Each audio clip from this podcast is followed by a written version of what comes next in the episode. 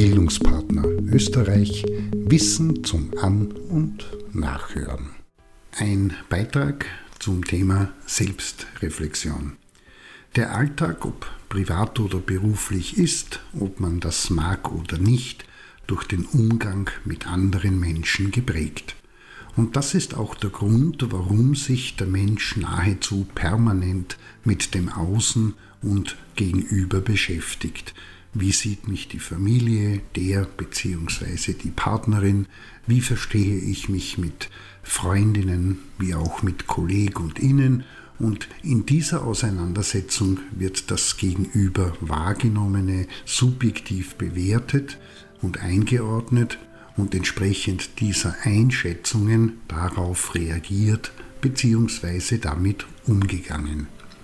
Leider werden viel zu selten in einer stillen Stunde die eigenen emotionalen und psychosozialen Prozesse in den Blick genommen und hinterfragt. Konkret Selbstreflexion betrieben heißt, sich mit sich, mit dem Gewordensein, den eigenen Gedanken, Gefühlen sowie den Bewertungen kritisch auseinanderzusetzen.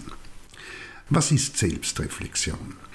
Sie ist die Rückschau bzw. Sicht auf sich selbst mit der Frage nach den Auswirkungen des eigenen Wahrnehmens, Denkens, Fühlens, Verhaltens und Handelns im Umgang mit sich selbst wie auch der Mit- und Umwelt. Das bedeutet, dass man sich selbst in den Blick nehmen, also sich aufmerksam beobachten muss und in der Folge selbst darüber kritisch nachdenkt und dabei zu einem Ergebnis kommt.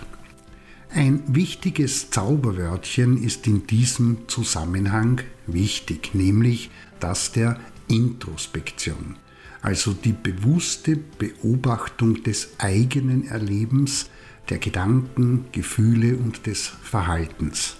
Ohne gezielte Introspektion ist eine ernstzunehmende Selbstreflexion nicht möglich.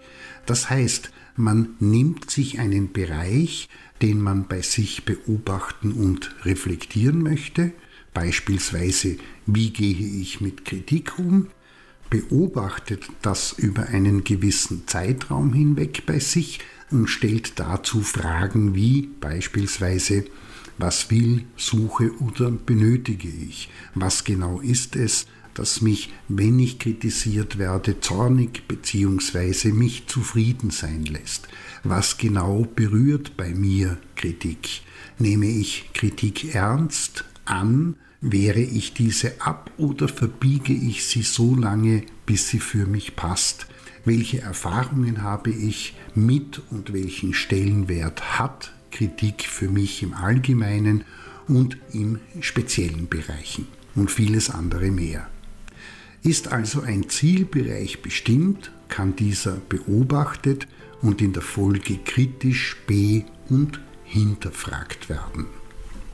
Ein Problembereich ist damit verbunden, nämlich der der Selbstreferenzialität. Heißt, der Mensch kann nur denken, was er denken kann.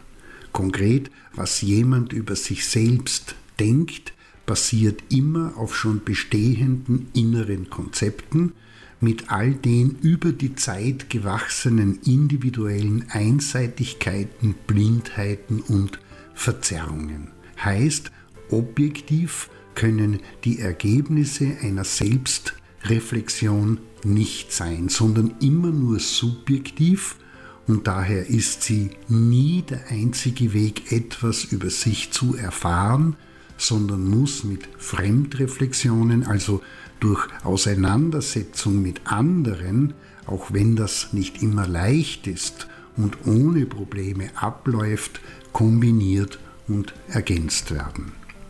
Und Achtung, Selbstreflexion ist nicht gleich Selbsterkenntnis. Denn aus der Selbstreflexion erwächst zwar die Erkenntnis einer Person über das eigene Selbst und daraus bildet sich das Selbstbewusstsein, konkret das Überzeugtsein von sich und seinem Wert.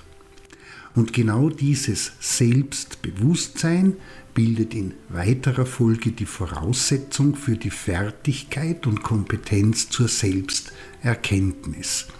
Und das ist in diesem Zusammenhang der Wissenserwerb über die eigenen psychischen Fertigkeiten, Kompetenzen, die Schwächen, Unzulänglichkeiten und Fehler, die Möglichkeiten und Realitäten und das bildet die Basis und Voraussetzung für Selbstverwirklichung. Wenn ich nicht weiß, wer ich bin und was ich kann, dann ist der Weg nach vorne schwer. Das Ergebnis einer guten Selbstreflexion ist also immer eine differenzierte Sicht auf das eigene Leben und das ist ein wichtiger Schlüssel für Klar und Zufriedenheit wie auch Erfolg. Gut gemacht schult sie in hohem Maße die Selbstwahrnehmung und Auseinandersetzung mit sich selbst, eröffnet damit neue Potenziale, welche die private wie auch die berufliche Zukunft nachhaltig beeinflussen können. In diesem Sinne, nur wer sich selbst kennt und über die Stärken, Schwächen, Vorlieben, Kanten und Ecken, wie auch die Eigenarten und Besonderheiten Bescheid weiß, ist auch in der Lage, das eigene Verhalten ein Stück weit objektiver wahrzunehmen, es zu hinterfragen, zu analysieren und notwendige Erlebens-, Denk- und Verhaltensänderungen vorzunehmen. Das ist, was bewusstes Leben auszeichnet.